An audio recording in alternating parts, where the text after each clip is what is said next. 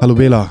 Hallo Carlos. Und hallo und herzlich willkommen zu EA Comics. Wir sind wieder da. Wir sind ähm, aus der jährlichen äh, Comic-Invasionspause wieder erwacht. Wir machen ja immer so unseren äh, Comic-Invasions-Podcast im Frühjahr bis zum Sommer und da kommt dann hier meistens nicht so viel, habt ihr ja schon alle gemerkt. Und äh, jetzt sind wir wieder da. Jetzt geht hier sozusagen eine neue Staffel los. Und wer könnte dafür besser geeignet sein als Bela Sobotka? Hallo Bela. Yay, ich freue mich sehr. Ja, schön. Wir sitzen im Park heute mal wieder. Wir haben ja schon so ein paar Parksendungen hinter uns. Ja, genau. Wir sitzen diesmal im Park am Gleis Dreieck und können eigentlich auch gleich erstmal anstoßen, weil Kaltgetränke stehen natürlich auch bereit, auf zehn Jahre Park am Gleis Dreieck. Der Park, also die endgültige Fertigstellung war diesen Sommer vor zehn Jahren. Ach, tatsächlich, okay. Siehst du, so genau hatte ich es jetzt gar nicht auf dem Schirm. Ist tatsächlich einer meiner Lieblingsparks, obwohl er ein bisschen voll geworden ist, wie ich jetzt doch festgestellt habe in letzter Zeit. Gerade heute, wir sind jetzt an, an einem Sonntag hier und ähm, es, äh, ja, es, es, ist ganz schön, ganz schön voll geworden hier. Ne? Ja, aber das ist eigentlich auch das Schöne daran. Also als damals hier die Gleise stillgelegt wurden, standen natürlich die Investoren schon in den Startlöchern und wollten was weiß ich was bauen äh, für Luxushütten und da regte sich Widerstand und ähm, dann hat das mal geklappt und das ist ja ein richtiger Volkspark irgendwie geworden und dementsprechend voll besetzt. Und wir hatten Schwierigkeiten, ein stilles Plätzchen zu finden. Genau, wir sind jetzt hier ein bisschen ausgewichen in so einen, in so einen äh, äh, ab, aus, ausufernden Ableger des Parks und ähm, hin und wieder fährt eine S-Bahn vorbei, aber ich glaube, das können wir verkraften. So, was machen wir heute? Wir haben so ein bisschen, oder vielmehr Bela hat ein paar Themen mitgebracht und hat natürlich außerdem Sachen, an denen er selber gerade arbeitet. Es gab ja, äh, vielleicht fangen wir damit an, äh, die äh, Tagesspiegel-Comic-Seite, äh, die ähm, eingestellt wurde, weil die, der Tagesspiegel komplett redesigned wurde und du hast ja auch dafür hin und wieder mal geschrieben. Ne? Das war ja wahrscheinlich schon ein Thema, was dich auch ein bisschen beschäftigt hat.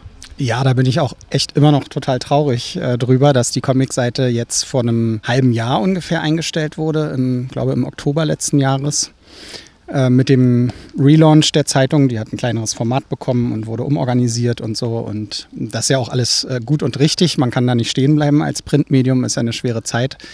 Und ähm, die Comicseite wurde abgeschafft und es wurde dann behauptet, dass es trotzdem genauso viel Comic-Berichterstattung geben wird wie zu den Comic-Seiten-Zeiten. Aber wie wir es alle befürchtet haben, ist daraus nichts geworden. Also früher war die Comicseite einmal im Monat drin mit ähm, drei größeren Artikeln und dann noch, ich würde sagen, acht kleinen oder so. Also schon richtig viel. Und die kleinen hatten auch immer noch längeren, eine längere Version hinten dran, die dann online veröffentlicht wurde. Ja, und jetzt gibt es mittlerweile halt nur noch äh, montags einen Slot der damit befüllt wird. Und das ist natürlich ein Bruchteil von dem, was es früher war. Und das ist schon echt schade. Lars von Törne kann da überhaupt nichts dafür, der die Seite erfunden hat und durchgekämpft hat über die Jahre, erst sporadisch, dann regelmäßig. Ähm, sich auch viel Zeit damit ans Bein gebunden hat, äh, der ist da auch ähm, ja, begrenzt in seinen Möglichkeiten und tja, schade ist es, wirklich schade. Und ich habe halt ab und zu für die geschrieben und ähm, auch immer eine kleine Zeichnung dazu gemacht und so. Also das mit der Zeichnung wird wahrscheinlich gar nicht mehr möglich sein. Und ich habe tatsächlich einen Artikel in der Pipeline gerade, den ich abgegeben habe. Aber das dauert jetzt, bis der kommt. Und ich werde wahrscheinlich auch, vermute ich mal, in den Themen nicht mehr so frei sein. Also dass jetzt die äh, neue Kulturchefin zustimmt, wenn ich was über kranke Comics schreiben will oder so, was äh, einer meiner Lieblingsartikel war. Äh, über Klaus Kornfields Kranke Comics, wo Lars von Törne damals zu mir sagte, ich sei der Erste gewesen in der langen und ehrwürdigen Geschichte des Tagesspiegels, der das Wort Sacknaht benutzt hat in einem Artikel. Ähm, ja, aber ich hatte äh, mir als Thema ausgesucht, jetzt für die Nach-Comic-Seitenzeit äh, ähm, den Klassiker von Matthias Schulteis, ähm, wo er Bukowski-Kurzgeschichten als Comic umgesetzt hat. Und das war, glaube ich, ganz schlau von mir, weil es ja immerhin einen irgendwie gearteten literarischen Hintergrund gibt, was dann so Feuilleton-Leute äh, eher mal überzeugt, das zu machen. Ja, geil. Äh, du hast es auch mitgebracht. Ja, genau. Das ist ja auch eine, eine Empfehlung von mir, weil ich es wirklich cool finde. Ähm, Kaputt in der City. Und zwar hat Schultheiß das 1984 gezeichnet. Da ist es eigentlich rausgekommen in zwei Schwarz-Weiß-Bänden bei Heine. Und jetzt hat Splitter eine Neuauflage gemacht, für die Meister Schultheiß höchstpersönlich die Kolorierung angefertigt hat. Okay. Was ich wirklich ganz cool und gelungen finde. Also das ist ein echt schöner Band. Da sind beide alten Bände in einem Sammelband rausgekommen. Und ja, ich meine, Bukowski kennt wahrscheinlich jeder. Ne? Das ist mhm. deprimierend, zynisch, gewalttätig aber hat halt auch eine, eine, irgendwie eine Wärme und ein Mitgefühl dahinter und Schulteis äh, transportiert das perfekt, finde ich. Und hatte damals eben noch so einen gestrichelten äh, Federstil. So. Bisschen, bisschen Jean-Jérôme Möbius-artig, ne? Genau, das erinnert an den frühen Möbius und den frühen Bilal und so, äh, war bestimmt geprägt auch davon. Und so ein bisschen äh, der viel zitierte Horreur vacui, also kaum eine freie Stelle, wo nicht irgendwie eine Schraffur gesetzt ist. Aber es ist toll, finde ich, also toll gezeichnet und die Farbe äh, wirkt auch gut, finde ich. Das hat er gut gemacht und das ist eine echt schöne Ausgabe. Äh, ja, große Empfehlung von mir. Ich bin dann immer so ein bisschen am Überlegen, äh, das Einzige, was ich in der alten Ausgabe schöner fand, war das Lettering. Mhm äh, weil das hat damals nicht Schultheiß selbst gemacht, sondern Bini, mhm. der Herausgeber von Menschenblut, mhm. äh, bürgerlich Michael Hau, wenn ich mich nicht irre. Mhm.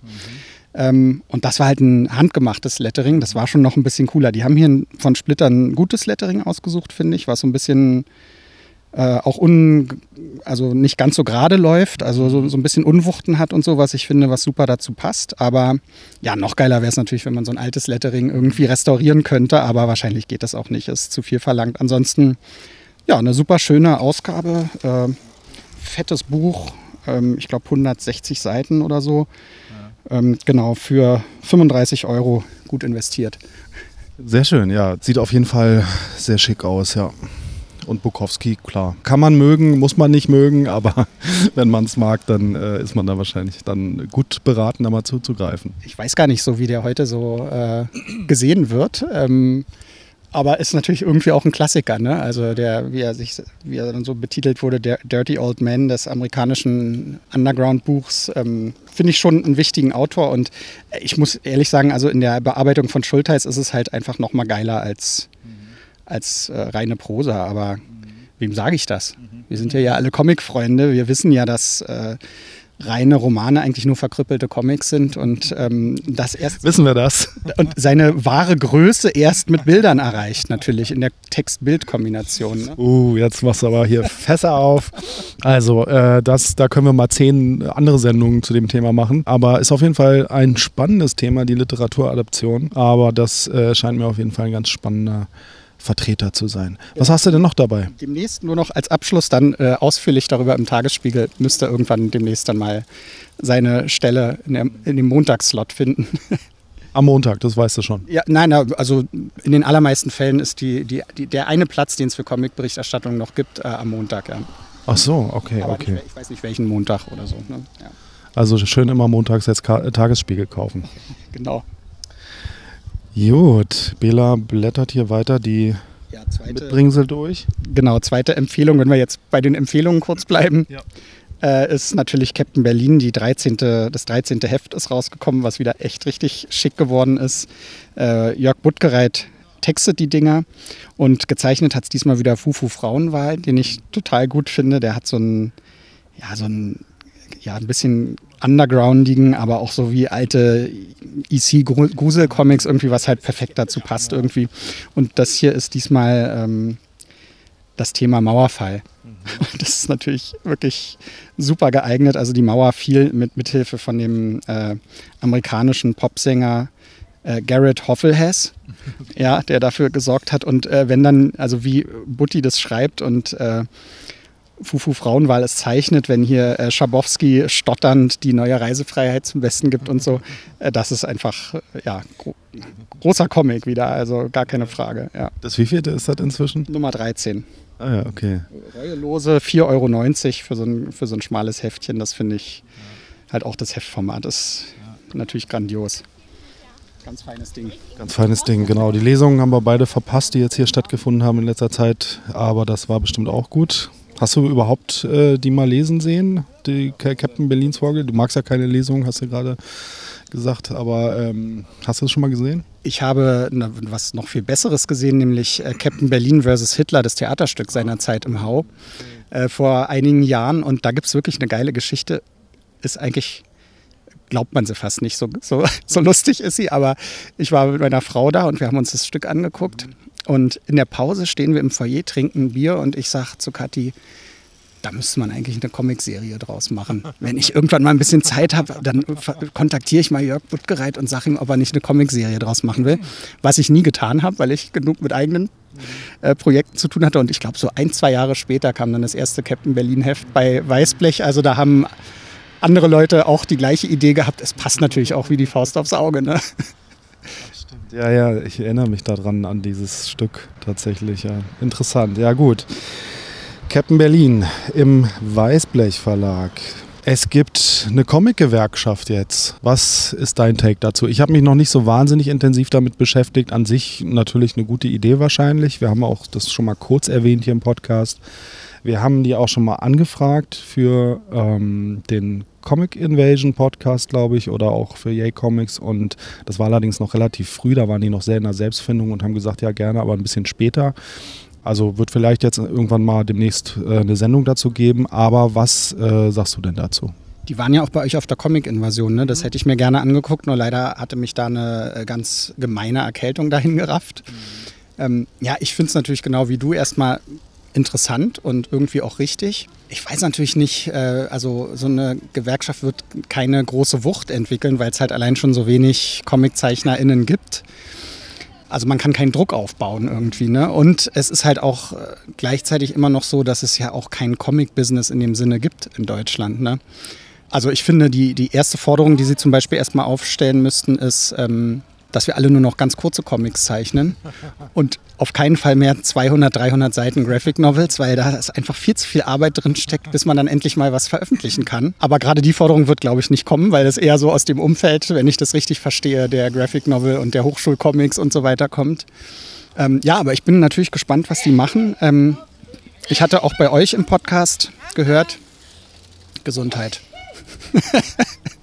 bei euch im Podcast mit äh, Interesse gehört und äh, Lara sagte, was ich ganz nachvollziehbar fand, sie ist gespannt, ob die bei Null anfangen oder eben auf bereits bestehende Ideen in die Richtung zurückgreifen. Und da fiel mir nämlich ein, dass, ähm, was zum Beispiel auch, finde ich, ein, eine Aufgabe von einer Comic-Gewerkschaft wäre, die Szene so ein bisschen zu professionalisieren, was Verträge angeht, was ähm, vernünftig gestellte Rechnungen angeht, nach welchem, was musst du alles einkalkulieren in die Rechnung, deine ähm, ja, einen Stundenlohn, die Nutzungsrechte etc. Ne? Und da gibt es halt in der Tat zwei wirklich gelungene Ratgeber.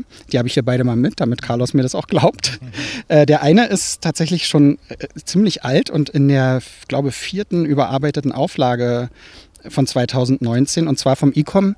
Der ICOM ist, hat nicht mehr die Bedeutung, die er früher hatte, aus bekannten Gründen. Ich bin auch nicht mehr Mitglied seit zwei Jahren. Aber als ich früher eingetreten bin, das dürfte jetzt auch schon so knapp 20 Jahre her sein, da war das halt eine der wenigen Anlaufstellen, die es gab. Und dieser ICOM-Ratgeber hat mir damals echt viel geholfen, was überhaupt so, äh, wie man kalkuliert, wie man Rechnungen aufbaut und so. Und diese äh, vierte überarbeitete Auflage ist auch nochmal auf dem neuesten Stand, hat den großen Vorteil, dass auch der geschätzte Kollege Hagi äh, Illustrationen beigesteuert hat. Und ähm, ist wirklich sehr umfangreich, sehr ähm, informativ und ja, das kann ich wirklich jedem nur empfehlen und ähm, ja, auch den Leuten von der Gewerkschaft da mal reinzugucken. Ähm, die werden es vielleicht auch wissen natürlich, äh, aber also das muss man nicht sozusagen von Grund auf neu erfinden. Und ein ähnliches Werk das habe ich hier auch dabei, ähm, gibt es von der IO, also von der Illustratorenorganisation. Ähm, das ist nicht jetzt ganz konkret auf Comics wie der Ecom-Ratgeber, aber eben auf Illustrationen allgemein und Comics nehmen da auch einen ähm, Teil drin ein mit richtigen Berechnungstabellen und die haben auch ihre Mitglieder befragt und haben dann so äh, von bis äh, Werte eingegeben, was, was die so nach ihrer Erfahrung in Rechnung stellen in den verschiedenen Bereichen. Also auch ein wirklich äh, sehr, sehr äh, mit viel Wissen äh, produzierter Ratgeber, der auch wirklich sehr empf empfehlenswert ist. Also ja, das sind so zwei Werke, die aus meiner Sicht richtig so ein bisschen Standardwerke sind, wenn es zu dem Thema geht und wo sich eben die neue Gewerkschaft eigentlich die Arbeit diesbezüglich, also noch einen dritten Ratgeber zu schreiben, eigentlich sparen kann oder darauf aufbauen kann oder so. Ne? Man muss es ja nicht alles immer im luftleeren Raum machen, sondern kann sich so ein bisschen auf die Vorgänger dann auch äh, stützen sozusagen. Ne? Ja, das wäre wahrscheinlich tatsächlich klug. Ähm, ich werde alle Bücher und alles, worüber wir hier heute reden, was Bela mitgebracht hat, auch natürlich im Post und in den Shownotes zu diesem Podcast nochmal verlinken. Dann hast du noch vorgeschlagen, die Finanzprobleme in der Comic-Szene und entsprechende Fundraising-Programme. Na, es fiel mir nur auf, dass ähm, eben jetzt mit ähm, also, dass es schon zwei Verlage gibt, die ein Fundraising gemacht haben, weil sie in finanzielle Nöte geraten. Ah, hier jetzt gerade Edition Moderne, Reprodukt hat es gemacht, ne? Genau, die beiden ähm, Edition Moderne eben jetzt relativ frisch, haben auch ihr Ziel schon erreicht. Also äh, und Reprodukt ja schon letztes Jahr, äh, meine ich, dass es letztes Jahr schon war, genau, und haben gesagt, um ihre nächsten Veröffentlichungsrun finanziert zu kriegen, äh, müssen sie äh, die Leserschaft um Mithilfe bitten, liegt halt daran, dass die Druckpreise so exorbitant gestiegen sind seit dem Ausbruch des Krieges und äh, Energiekosten teurer geworden sind und so weiter. Und ähm, das spüren alle Verlage. Also ich, ich weiß es aus der Innensicht von Gringo Comics natürlich auch, äh, wie teilweise die Druckkosten brutal teuer geworden sind. Und jeder Verlag muss gucken, wie er damit umgeht. Ne? Und ähm, da scheint aber jetzt diese, diese Fundraising-Geschichte halt erstmal erfolgversprechend zu sein. Also Edition Moderne hatte jetzt, glaube ich, 100.000 Schweizer Franken wollten die einnehmen und haben es geschafft. Und äh, Reprodukt halt äh, letztes Jahr auch eine super Sache. Ja, und äh, man muss ihnen natürlich wünschen, dass sie dann aus der Krise rauskommen und das in Zukunft wieder selbst werden stemmen können. Aber man merkt es. Also, und ich finde auch, man merkt bei manchen anderen Verlagen, dass sie weniger rausbringen. So. Also zum Beispiel Zwerchfell finde ich überraschend ruhig jetzt so. Da habe ich den Eindruck, die haben so ein bisschen konsolidieren sich irgendwie. Jetzt haben sie gerade ein Buch zusammen mit Reprodukt rausgebracht. Kate Beaton, äh, DAX. Genau. Was jetzt gerade in aller Munde ist und gerade große Deutschland-Tour irgendwie von Kate Beaton. Und ja, also man merkt, dass es so ein bisschen ächzt in der Szene und die äh, Verlage alle irgendwie gucken müssen, wie sie damit umgehen. Ne? Genau, ja, aber schön zu sehen, dass es dann zumindest bei solchen ähm, wichtigen Indie- Dickschiffen wie Reprodukt und Edition Moderne funktioniert zumindest jetzt erstmal die, die Rettung. Ähm, muss man hoffen, dass, wie du schon sagst gerade, ne, dass es dann halt auch langfristig irgendwie ähm, weiterhin funktioniert und äh, mal gucken, wer dann noch alles kommt demnächst mit Finanzproblemen. Ne? Also das ähm, ist schon ein, ein trauriges, trauriges Thema. Der ein oder andere wird es wahrscheinlich nicht schaffen, gehe ich mal von aus. Ja, ist zu befürchten, ja, dass es so ein bisschen Verluste geben wird unterwegs dann, ja. Äh, wobei man, äh, eigentlich kann man auf keinen Verlag verzichten, finde ich, weil so viele haben wir nicht und äh, äh, alle haben ihren Wert und ihre, ihre Nische auch und so. Ne? Also es gibt da, finde ich, nicht viel, was zusammenschrumpfen könnte, weil dann irgendwann ja. ist es halt ja keine Szene mehr so. Ne? Also ja, Daumen sind gedrückt. So sieht's aus. Ähm, ich habe gerade gesagt Indie-Dickschiffe, aber das ist natürlich, äh, das kann man natürlich missverstehen. Das sind natürlich alles kleine, kleine Unternehmen, aber einfach weil, sie, weil es sie schon so lange gibt und die so wichtig, wichtig sind. Also eine Welt ohne Reprodukt oder Edition moderne äh, will ich mir nicht mehr vorstellen. Das sind Indie-Dickschiffe. Das kann man schon so sagen, finde ich, weil sie natürlich verglichen mit Gringo Zwerchfell oder so einen äh, Verlagen auch größer sind und einen höheren Output haben. Ne? Also gerade Reprodukt hat sich ja doch, ist ja sehr gewachsen und so. Ne? Dann lass uns doch mal dazu kommen, was bei dir gerade so abgeht. Du bist ja schon eine ganze Weile fleißig an einem neuen Projekt, da reden wir aber gleich drüber. Erstmal kommt es knüppeldick. Ja, mir ist ja auch aufgefallen, als ich festgestellt habe, dass wir hier erstmal zehn Jahre Park am Gleis Dreieck äh, feiern können, dass wir fast auch zehn Jahre äh, feiern könnten, wo ich das erste Mal hier in der Sendung war. Es sind aber tatsächlich elf. Ja. Und da war ich mit ähm, Krepier oder Stirb ja. bei dir. Ja. Ähm, und das ist ein Band, genauso wie König Cobra, der jetzt schon lange verlagsvergriffen ist und nicht mehr äh, zu haben war. Die haben wir damals als A5 Softcover-Büchlein in Schwarz-Weiß rausgebracht. Und äh, mein Verleger sagte halt, er würde die eigentlich gerne mal wieder verfügbar machen. Und da hatte ich dann die Idee, einen Sammelband draus zu machen und wollte das halt nicht einfach nur das alte Zeug einfach so äh, neu verpacken, sondern hatte dann auch gedacht, dann, dann koloriere ich es auch mit aber nur einer Farbe. Ähm, ich mache ja immer so unbunte Farbgebung, wenn. Und das habe ich hier auf die Spitze getrieben. Es gibt nicht mal, ähm, also die, die bei ähm, Kronos Rocco zum Beispiel gab es auch nur ein Rot, aber in äh, drei verschiedenen Intensitäten. Hier ist es nur bei der einen Geschichte ähm, ein Gelb und bei der anderen Geschichte ein Rot, mehr nicht.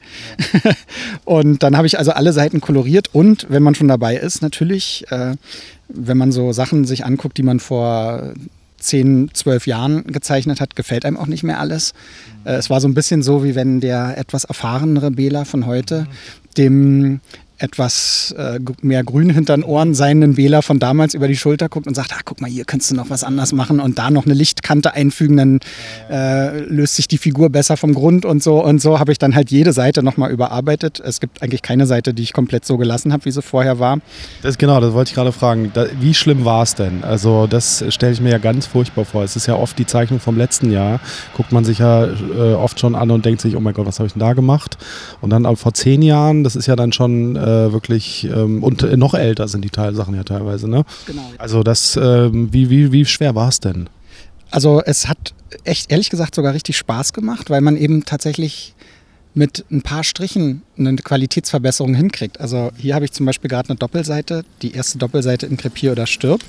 Da ist nicht nur das Lettering neu, die rote Farbe neu und der Schriftzug mhm. handschriftlich neu, sondern ich habe dem Reiter auf dem Pferd eine weiße Lichtkante hingesetzt und der schält sich jetzt aus dem Untergrund viel besser raus als vorher. Vorher stimmte sagt jetzt der äh, zwölf Jahre ältere Bela, die Figur-Grundbeziehung nicht hundertprozentig. Jetzt ähm, ist, kommt der richtig plastisch raus und das ist natürlich eigentlich nicht besonders aufwendig, also es ist eigentlich schnell gemacht. Mhm. Trotzdem, es sind ja einiges an Seiten, habe ich dann insgesamt fünf Monate auch wieder daran gesessen, mhm. was ich nicht vorhatte. Aber äh, ja, wenn man sich schon ransetzt, dann will man es halt auch richtig machen. Und es ist ein Gewinn, weil ich habe die Dinger wirklich lange nicht mehr gelesen, weil, wie du schon sagst, eigentlich kann man schon die Sachen aus dem letzten Jahr nicht mehr so angucken. Und erst recht nicht so Dinge, die zwölf Jahre alt sind. Aber jetzt hat es mir wieder richtig Spaß gemacht und ich kann es auch wieder gut lesen und so. Äh, und das war wirklich ein interessantes äh, ja, interessantes Projekt nochmal, die alten Sachen so zu überarbeiten. Und eben auch zu sehen, eigentlich musst du nur ein ganz bisschen was ändern, dann, dann sind die Sachen, die dich immer gestört haben, eigentlich auch ausgemerzt. Und das geht natürlich, heute arbeite ich ja digital am Grafiktablett, damals habe ich noch analog gearbeitet. Und gerade sowas wie weiße Linien einfügen ist natürlich überhaupt kein Ding ne, auf dem Grafiktablett. Während damals hätte man irgendwie versuchen müssen, mit Deckweiß oder weißer Tusche oder so da rumzuklecksen. Ähm, also das äh, lief gut, ja. Und ich finde, das Ergebnis gefällt mir echt äh, gut und kam auch gut an. Beim Comic-Salon Erlangen letztes Jahr war der Erstverkaufstag und äh, die Leute waren angetan. Und ich habe das halt so aufgezogen wie so ein, wie so ein Double-Feature im Grindhouse-Kino mit in, inklusive äh, Kinokarte vorne drin und so weiter, Eintrittskarte und, und schraddeligen Postern dazu und so. Ähm, ja, das ist also das so als Double-Feature liest sich das dann auch gut runter so. Ja, und so ein kleines A5 Hardcover, was die gleiche Aufmachung hat wie keiner killt so schön wie Rocco, der ja der erste Hardcover-Band war. Das heißt, endlich sehen die Sachen auch im Regal nebeneinander für die äh, SammlerInnen äh, auch gut aus. Ja? Und nicht so dieses, was ich sonst drauf hatte, mal ein kleines, mal Softcover, mal Hardcover, mal ein Heft dazwischen und so. Die, die, die, es gerne schön im Regal haben, haben mich ja verflucht. Ne? Was mir dann schon wieder ein bisschen Freude gemacht hat. Aber irgendwie ist es natürlich auch schön, wenn jetzt so die äh, nebeneinander stehen und einen ähnlichen Buchrücken haben und so und das so äh, schick aussieht. Ja, auf jeden Fall. Schickes Ding geworden. Und ähm, ja, so ein Sammelband nochmal von den ganzen Dingern. Und es ist ein richtig aufwendiger Remaster sozusagen. Ne? Also, das ähm, ist doch wirklich eine feine Sache. Ja, genau. Knüppeldick. Lettering ist auch neu, das hatte ich nur so am Rande erwähnt. Das Lettering von damals fand ich nicht mehr so cool. Und das habe ich jetzt auch im gleichen Lettering wie eben Kronos Rocco gemacht. Und ähm, ich habe sogar textlich an manchen Stellen überarbeitet, wenn ich irgendeinen Joke nicht mehr lustig ah, ja. fand oder so. Ne? das sind so Sachen, das kriegen wahrscheinlich die wenigsten mit, aber ähm, äh, ja, so muss ich mich für nichts mehr schämen. cool, ja, wunderbar, sehr schön, schönes Ding. Wie sieht's denn aus mit deinem Terror, wie heißt das, Terror äh, 3000? So ist es. Terror 3000, ne? das ist dein Pro äh, nächstes großes Projekt, an dem du auch schon ein ganzes Weilchen sitzt. Wie ist da der Stand? Genau, das wird, hoffe ich, fertig zum nächsten Jahr. Ähm, nächster Sommer ist anvisiert, da ist ja wieder Comic Salon Erlangen, da sind eigentlich immer meine äh, neuen Comics erschienen. Und ähm, ja, Terror 3000 heißt ja. Terror 2000 wäre ja nun nicht mehr aktuell. Ne? Es gab mal einen Schlingensief-Film, der hieß Terror 2000. Stimmt, da war was. Äh, fand ich immer einen super geilen Titel. Und äh, meins heißt jetzt Terror 3000, spielt also im Jahr 3000. Äh, die in, in Berlin ähm, die Menschheit hat alles hinter sich, die Klimakatastrophe und ähm, Verteilungskriege ist zusammengeschrumpft auf viel weniger, als sie vorher waren. Aber äh, Berlin, Deutschland ist dann eben doch nach so vielen Jahrzehnten hat, hat man sich zusammengerauft, ist eine diverse, offene Gesellschaft geworden und so. Aber die Faschos, die lauern, die haben sich nur zurückgezogen und warten darauf, ähm, sich an den Erstbesten irgendwie zu rächen für die erfahrenen Kränkungen.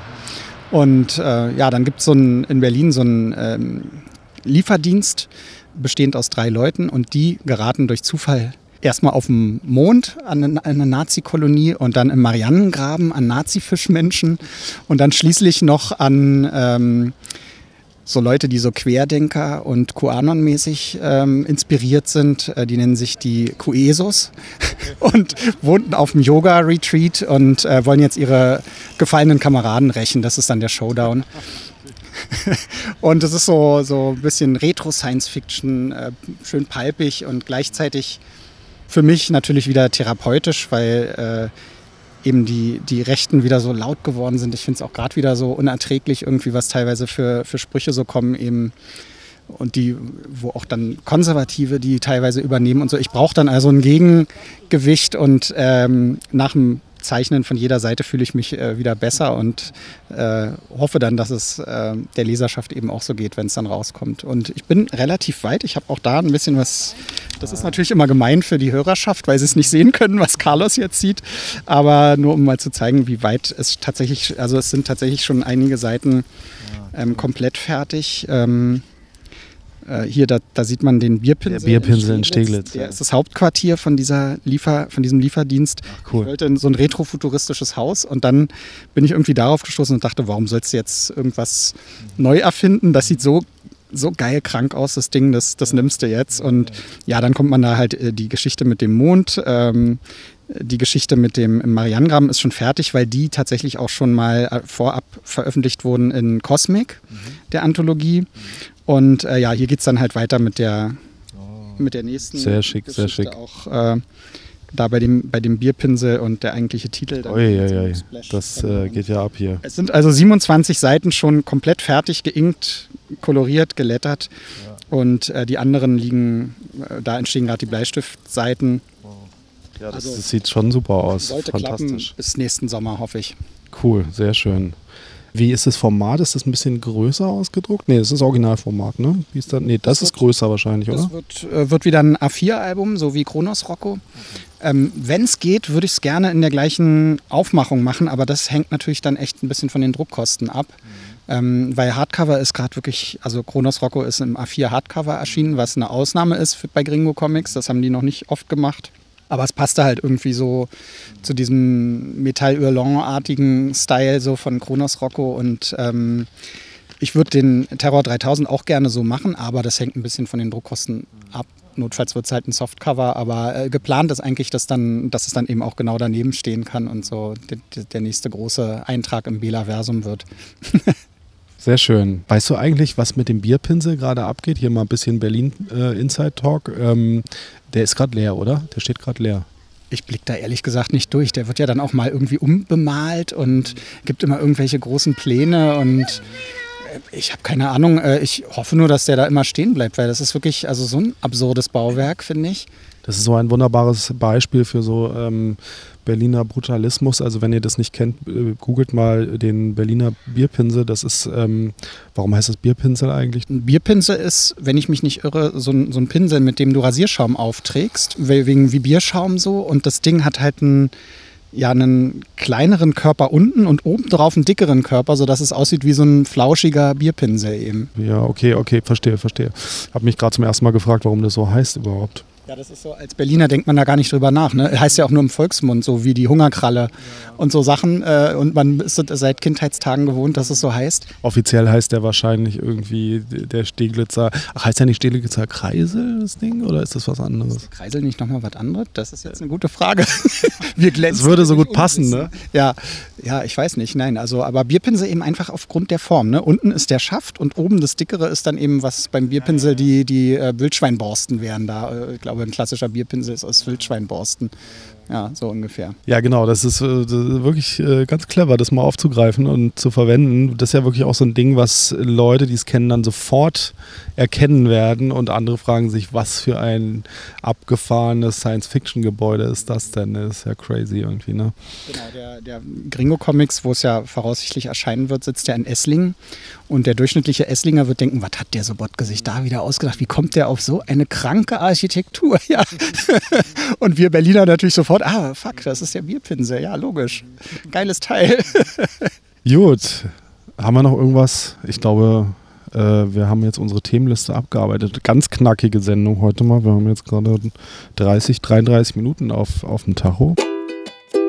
Du warst ja nicht auf der Comic-Invasion. Du warst krank, ne? Ich war krank, ja. Ich bin total immer noch untröstlich, weil das seit wirklich vielen Jahren die erste war, wo ich nicht war, ja. Ich weiß gar nicht, ob ihr, also eigentlich hättet ihr absagen können, dann alles gleich, ne? Ja, also es stand auch auf der Kippe, ob wir es stattfinden lassen.